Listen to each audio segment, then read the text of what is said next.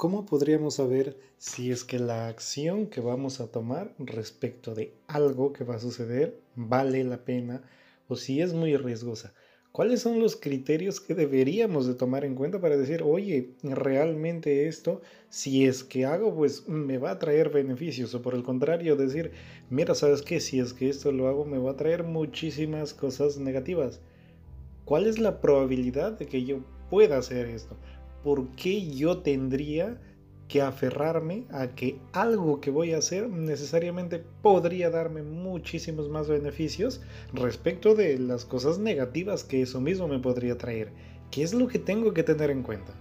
Si han dado cuenta que, por ejemplo, muchísimas personas solo tienen ideas en su cabeza y luego cuando, por ejemplo, algún vecino, algún conocido, algún familiar, incluso hasta desconocidos, lo hacen realidad y te das cuenta que tiene éxito y tú dices, oye, pero esa era mi idea, ¿por qué lo hizo? Bueno, pues date cuenta. El detalle es que hay muchísimas personas que solo nos dedicamos a pensar y a pensar y a pensar y no nos dedicamos a actuar.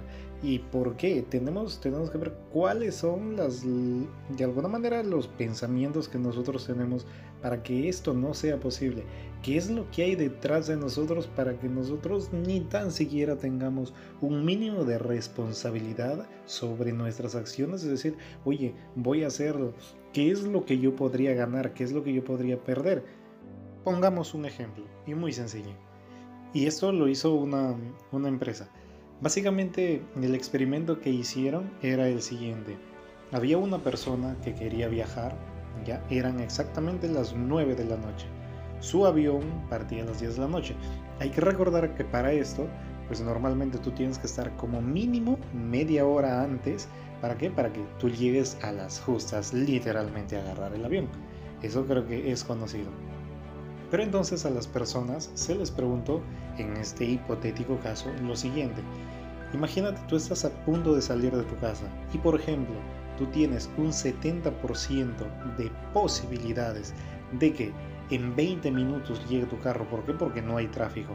Pero además tú tienes un 30% de esas mismas posibilidades de que tu carro, tu auto, tu taxi llegue en 40 minutos. ¿Por qué? Porque hay muchísimo tráfico.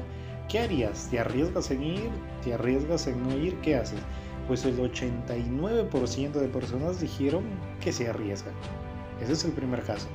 Vamos al segundo caso, en el cual se le plantea exactamente la misma situación, los mismos detalles, solo que ahora tú tienes un 70% de posibilidad de que tu carro llegue en 40 minutos, es decir, hay muchísimo tráfico, por lo cual perderías el vuelo, pero hay un 30% de posibilidad de que tú llegues en 20 minutos y con lo cual llegarías para que puedas embarcarte.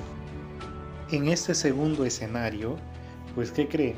Del 89% de personas que dijeron en el primer escenario que sí se arriesgarían a ir porque tenían un 70% de posibilidades, baja hasta un 70%.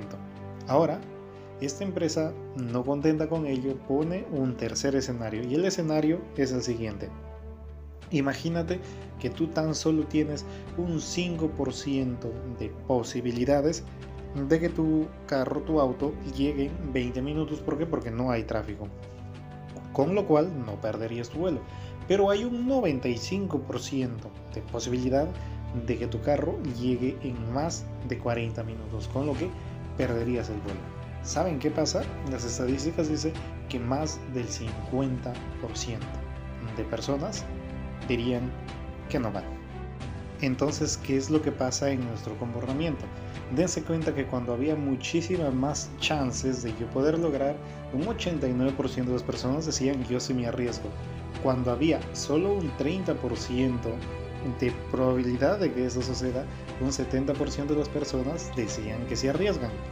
Pero cuando a ti solo te dan un 5% de esperanza de que tú puedas llegar a agarrar el avión, pues simple y llanamente llegas literalmente al 50% de, posibilidades o al 50% de personas que dicen que bueno, sí arriesgarían.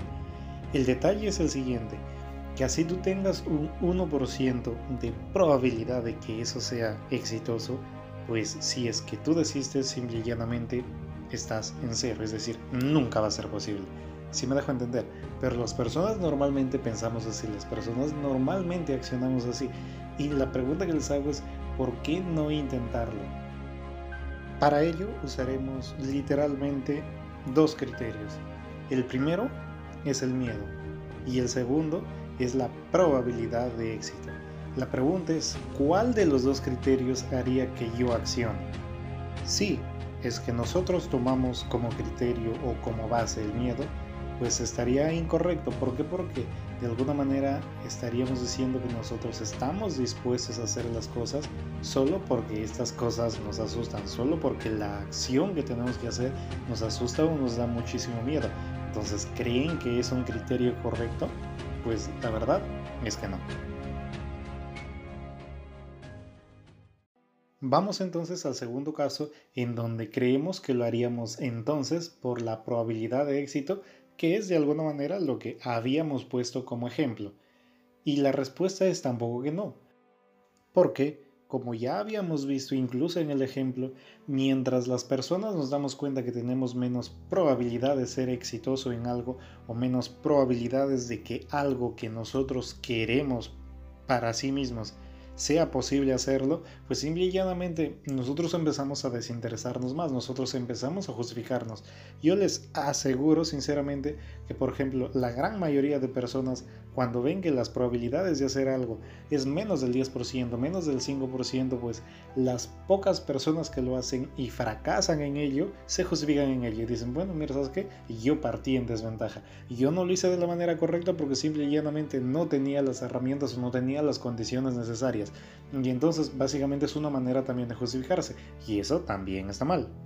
Entonces, la pregunta que nos hacemos es, si es que nosotros tomamos como base el miedo y también tomamos como base la probabilidad de éxito, no son sustentaciones para yo poder saber si es que una acción vale o no vale la pena, entonces, ¿qué es lo que yo debería de tomar en cuenta?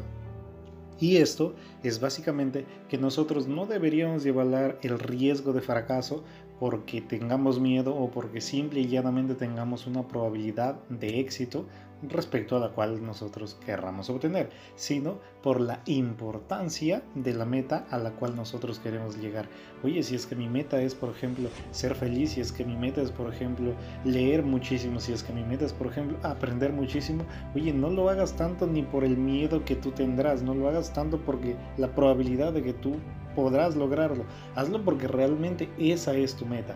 Cuando tú dejes de lado el miedo y dejes de lado las probabilidades de que tú vayas a ser exitoso, simple y llanamente tú empezarás a accionar por tus metas. Y si es que tú tienes siempre en claro tus metas, tú tienes siempre en claro a dónde quieres llegar y hacia dónde te quieres dirigir, no va a haber ni miedos ni probabilidades que te detengan, ni mucho menos personas, porque claro está que nosotros también a lo largo de nuestra vida vamos a encontrar personas negativas, pero si es que tú tienes muy claro las metas a donde quieres llegar, absolutamente nada ni nadie te podrá detener. Esto ha sido todo por el episodio de hoy. Cuéntales a tus amigos y cuéntales a tus familiares que sin sentido y con razón existe. Por favor, me encantaría que puedas dejarme tu like, me encantaría que puedas suscribirte a este podcast y nunca te olvides de encontrar tu límite y superarlo, que de eso se trata la vida. Conmigo será hasta una nueva oportunidad y bye bye.